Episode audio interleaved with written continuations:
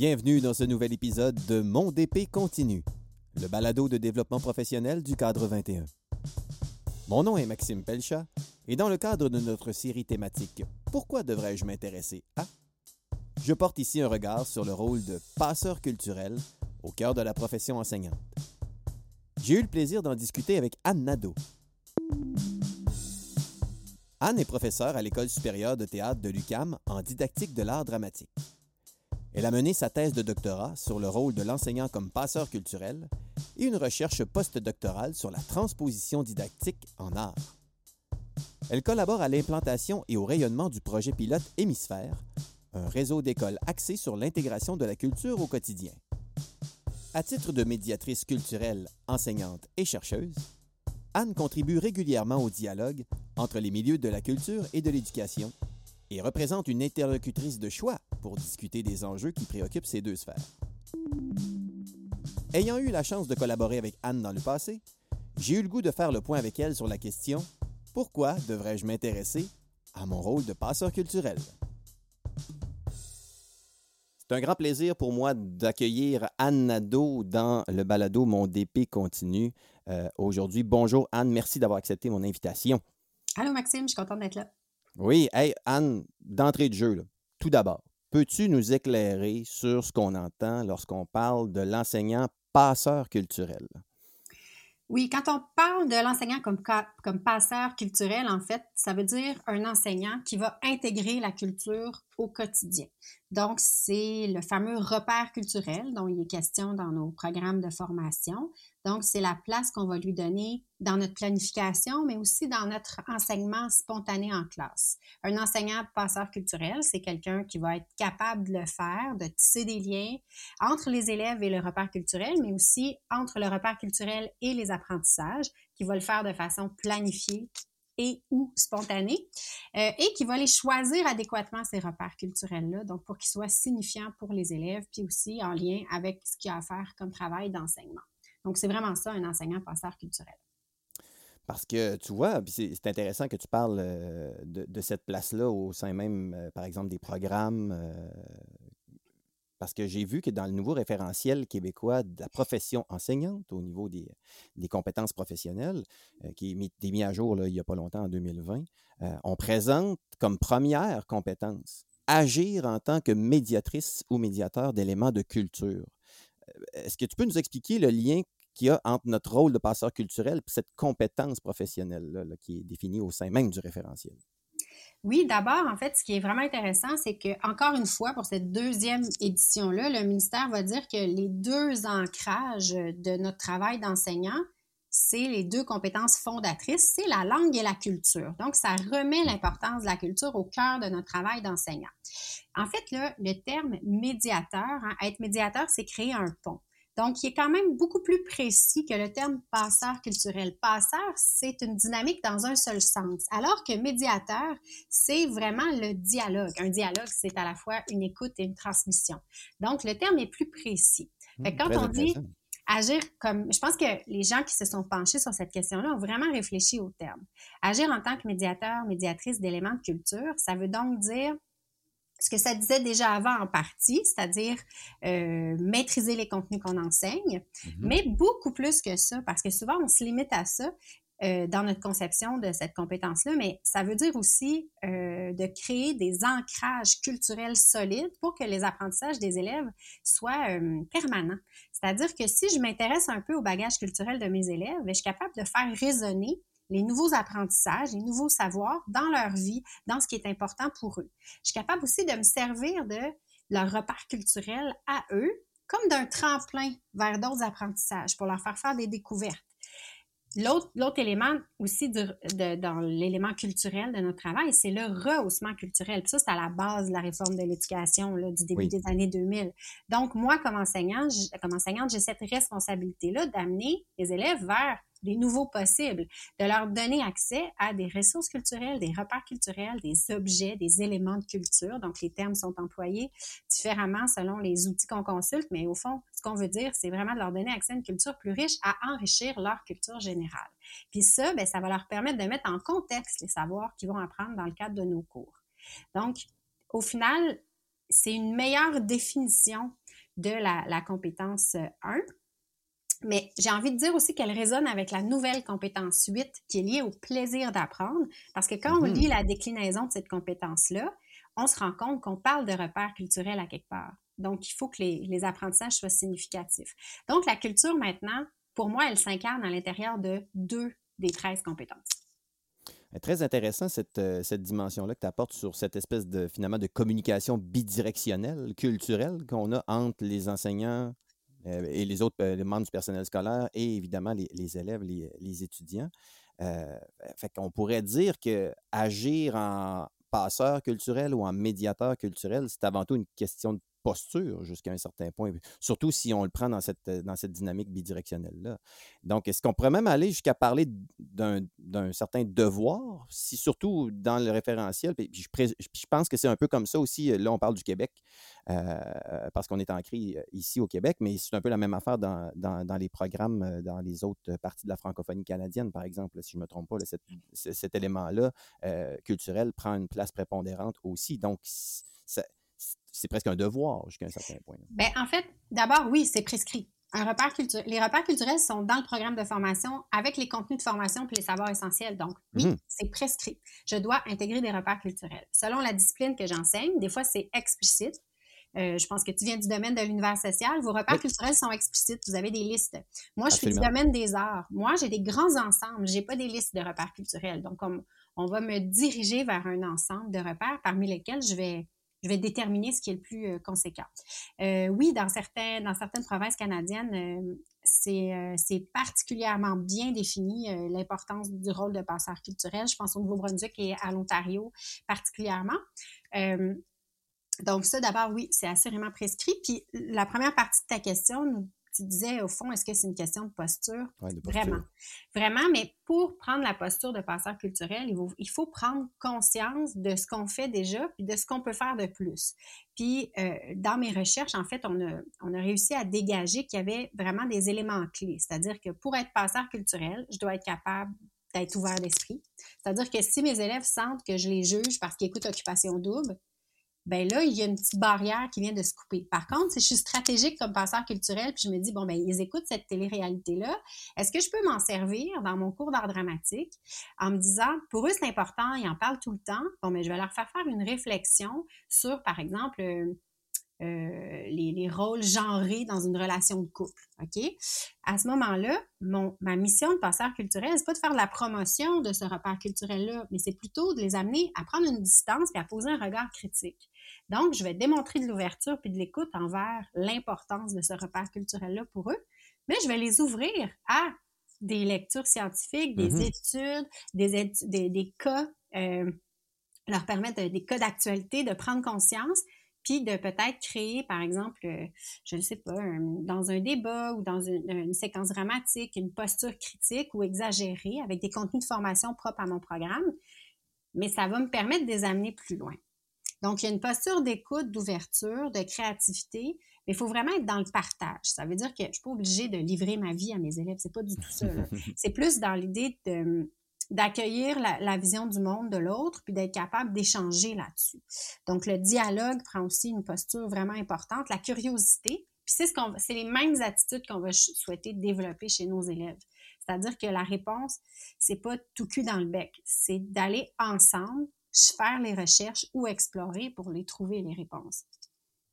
Les Ouais, rendre vraiment, ouais, vraiment, vraiment intéressant de le voir comme ça. Puis c'est sûr que là, tu as, une expérience parce que tu arrives du domaine des arts, mais c'est donc, donc vrai de dire que c'est pas juste justement le travail des enseignants qui enseignent les langues, qui enseignent les arts, mais c'est vraiment comme c'est une mission collective dans le fond de tous les acteurs là, qui, qui sont à l'école. Absolument. Mais comme enseignant, comme je disais tantôt, c'est prescrit, peu importe. Puis mes collègues en mathématiques ou en sciences ou en éducation physique vont trouver des, des, des exemples propres à leur discipline pour ancrer les nouveaux savoirs de façon significative. J'ai des collègues en éducation physique qui vont prendre le temps de, de questionner les élèves, de bien comprendre des repères culturels importants pour eux, pour les rendre conscients, par exemple, de l'importance du sommeil euh, ou d'avoir une vie active, puis que ce qu'ils apprennent dans le cours d'éducation physique s'intègre dans leur mode de vie.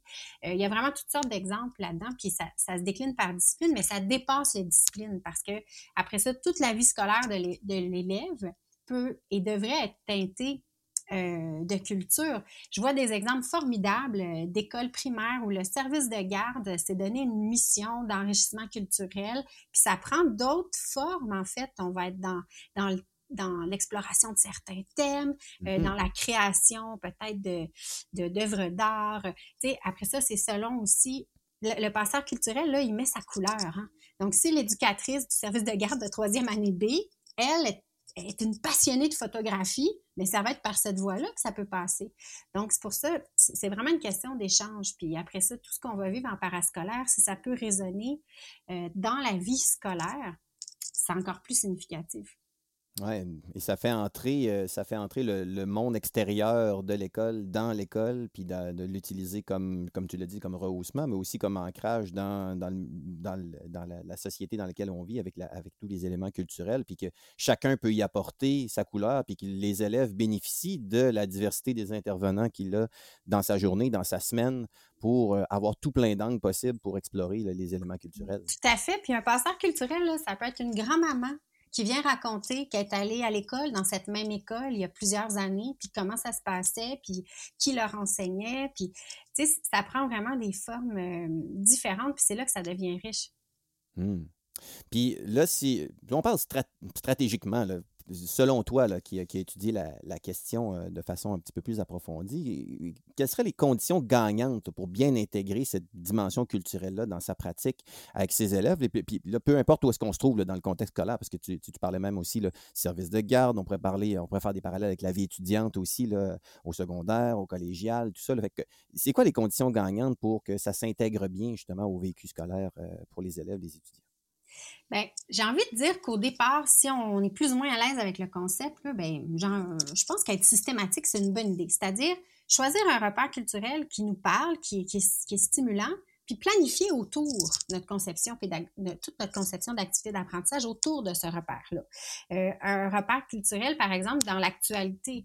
En ce moment, il y a un conflit mondial. Donc, est-ce que euh, ce repère-là, cette occasion-là pour les élèves d'apprendre, de mieux comprendre quelque chose qui les préoccupe, sur lequel ils ont des questions, est-ce que ça peut être le moteur euh, finalement d'activités d'apprentissage qui vont être pertinents dans la discipline que j'enseigne?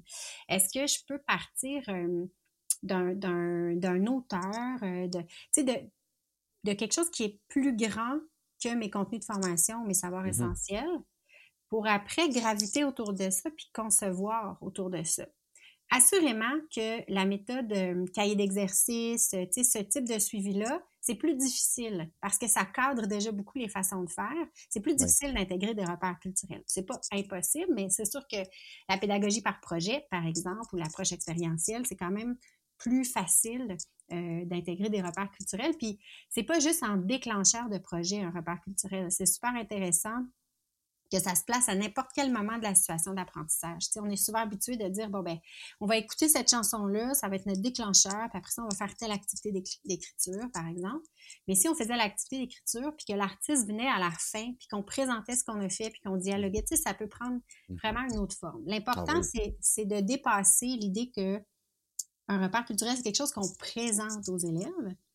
Il faut que ce soit vivant. Il faut que ce soit un objet autour duquel on va se poser des questions et on va réfléchir, on va discuter, puis qu'au final, l'élève va avoir développé un rapport avec cet objet-là.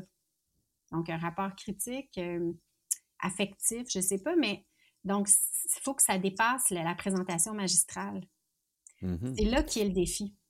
Puis justement, ben, tu vois, ça, m'amène à réfléchir sur euh, les retombées pour, euh, pour les élèves, parce que là, on parle de la pratique des, intervenants, mais pour les élèves, pour, euh, pour les jeunes, euh, qu'est-ce que tu y vois, toi, comme quelques retombées concrètes là, pour leur apprentissage à travers ça? Puis comme on disait tantôt, peu importe que ça se passe comme en classe, comme à l'extérieur de la classe, que ce soit, comme on disait tantôt, les services de garde, les activités de vie étudiante, le parascolaire, etc. C'est quoi les retombées qu'on peut y voir pour, pour les jeunes là-dedans? Bien, les deux plus évidentes, c'est vraiment la motivation puis l'engagement. Parce que si tu t'intéresses à ce que les élèves euh, considèrent important, ce qui fait sens pour eux, puis on sait qu'à l'adolescence, c'est beaucoup ce qui vient de la culture populaire, puis des pères aussi. Puis au ah primaire, ça va être beaucoup ce qui va venir de la collectivité, de la famille. Euh, mais il y a quand même des repères que les enfants partagent le même à 5-6 ans. Donc, si tu t'y intéresses des fois, déjà en partant, il y a un facteur de motivation. Si tu t'en sers en classe, tu l'exploites pour amener les élèves plus loin, plus de chances qu'ils s'engagent dans les activités d'apprentissage. Ensuite, la rétention des savoirs. Parce que ça s'est fait de façon significative, parce que ça a été mis en contexte, parce que l'élève a développé un rapport avec le repère culturel, mais plus largement les apprentissages autour de ce repère-là, bien, ça s'inscrit ça reste. Donc, on construit là-dessus. Euh, fait que je te dirais que ce serait pas mal les trois principaux. Mais je pense qu'après ça, euh, les enseignants vont beaucoup, beaucoup parler de la qualité de la relation humaine aussi. Quand on travaille dans ce type de dynamique-là, ben, euh, le dialogue s'engage. On apprend aussi à, vivre avec les autres, même si on ne pense pas de la même façon que notre voisin ben on peut tout à fait dialoguer, cohabiter, puis on n'est pas obligé d'avoir toujours un consensus. C'est ça qui est intéressant aussi. Fait qu'au niveau des relations humaines aussi, c'est ça développe vraiment des choses positives.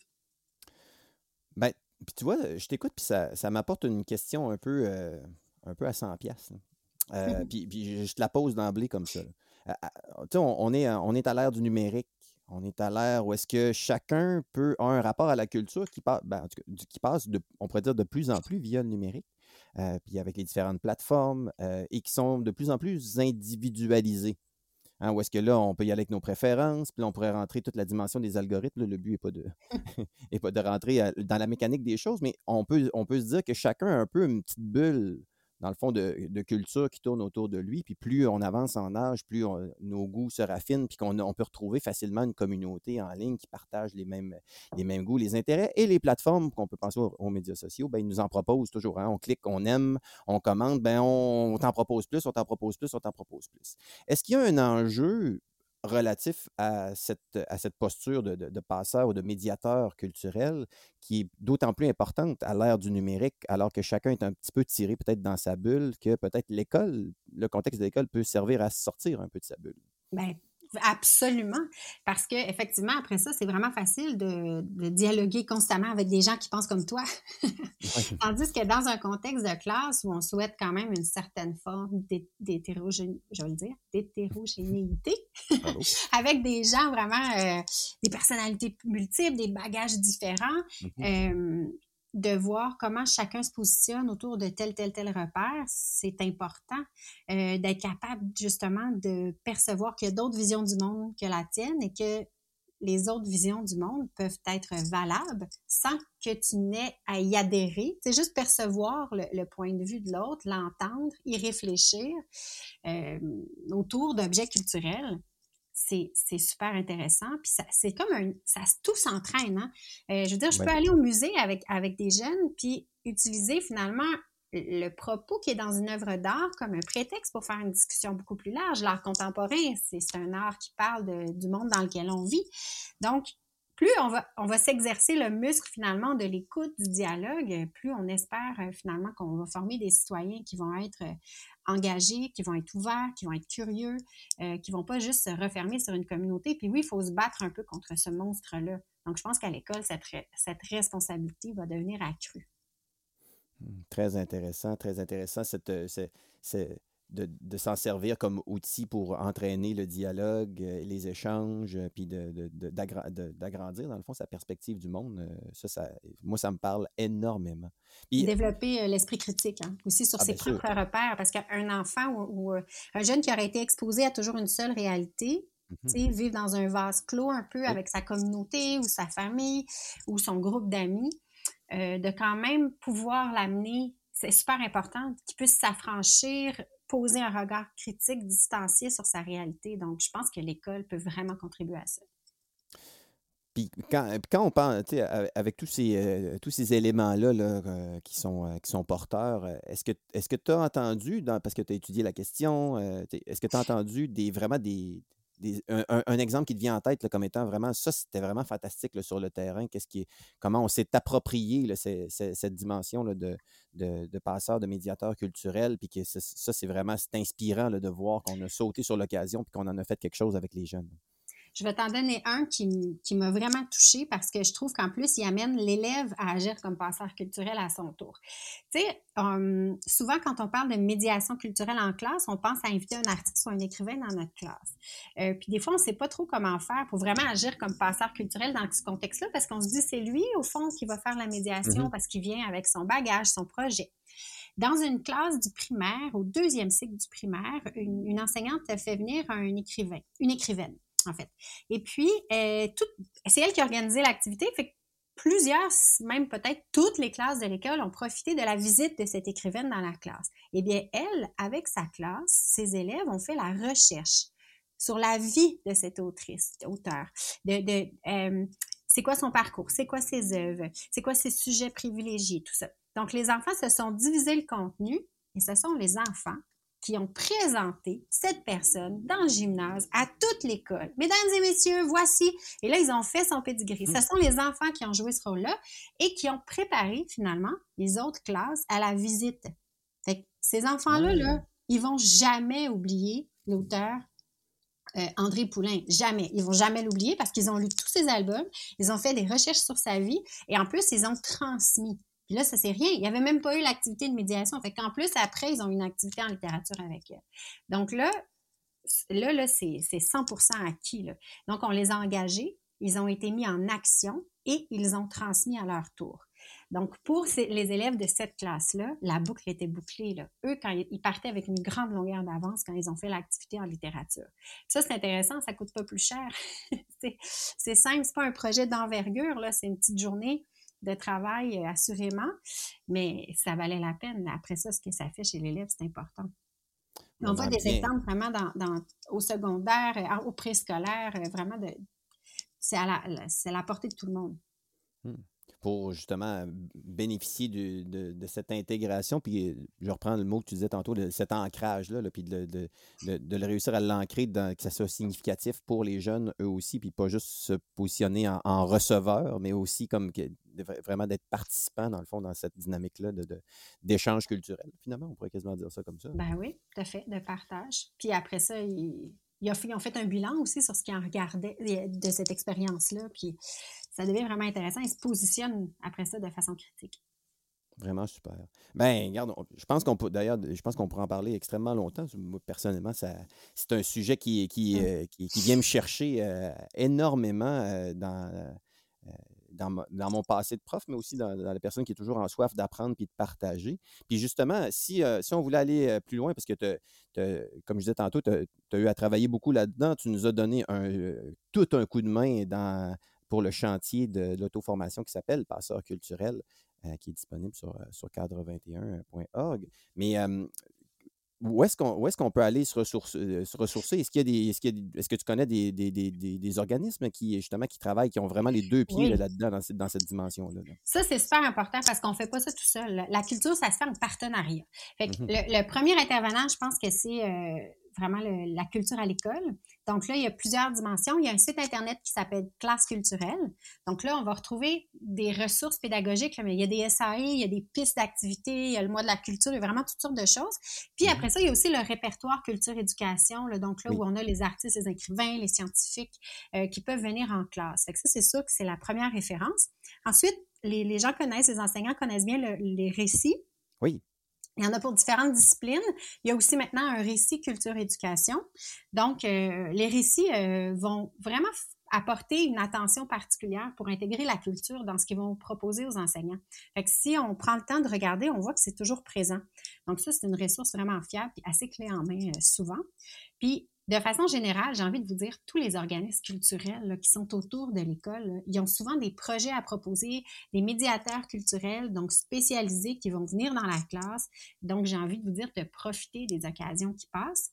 Puis, dernière chose, c'est qu'il y a un projet qui est en place depuis 2016-2017, euh, un réseau d'écoles culturelles euh, qui s'appelle Hémisphère Culture Éducation. Oui. Moi, j'ai fait partie de, la mise en place de ce projet-là. Mm-hmm. Donc, il y a une vingtaine d'écoles sur tout le territoire québécois qui ont vraiment fait le choix de s'afficher comme des écoles culturelles. C'est au cœur de toutes leurs actions. Donc, si on va sur le site de Culture pour tous, il y a les informations, il y a des capsules d'informations aussi sur la culture euh, au quotidien à l'école. Donc, il y a toute une section sur hémisphère. C'est là où vous allez trouver ça. Puis euh, Culture pour tous, c'est l'organisme aussi qui propose les journées de la culture. Les journées de la Ah culture, ça se passe le dernier vendredi de septembre dans les écoles. C'est gratuit. La fin de semaine suivante pour les familles. Donc, on en profite. euh, on découvre les ressources culturelles qui sont autour de chez nous. Puis après ça, on voit comment ça nous inspire pour notre classe. Absolument. C'est ce que j'allais dire. On a, on a une mine d'or autour de nous, euh, puis il faut, faut en profiter de tout ce qu'il y a autour dans notre communauté. Euh, Anne, je te remercie énormément d'avoir pris le temps de- d'explorer cette dimension si riche et si fondamentale, de ce qu'on en comprend, euh, de cet élément-là dans notre vie scolaire. Merci encore beaucoup d'avoir accepté mon invitation, Anne. Mais merci à toi. Pourquoi devrais-je m'intéresser à mon rôle de passeur culturel? À la suite de ma discussion avec Anne Nadeau, je retiens particulièrement ce devoir que nous avons comme éducateurs d'établir un dialogue avec nos jeunes et d'entretenir un lien dynamique avec la culture dans toutes ses dimensions, permettant ainsi aux élèves de faire des découvertes, de développer un regard critique et de faire des apprentissages significatifs, ancrés culturellement dans leur vécu. Pour passer à l'action, je vous invite à jeter un coup d'œil du côté de l'auto-formation Passeur culturel, disponible à cadre21.org. Abonnez-vous à notre infolettre et suivez-nous sur les réseaux sociaux pour connaître nos nouveautés, dont les prochains épisodes du balado Mon DP continue. D'ici là, bon développement professionnel et à bientôt!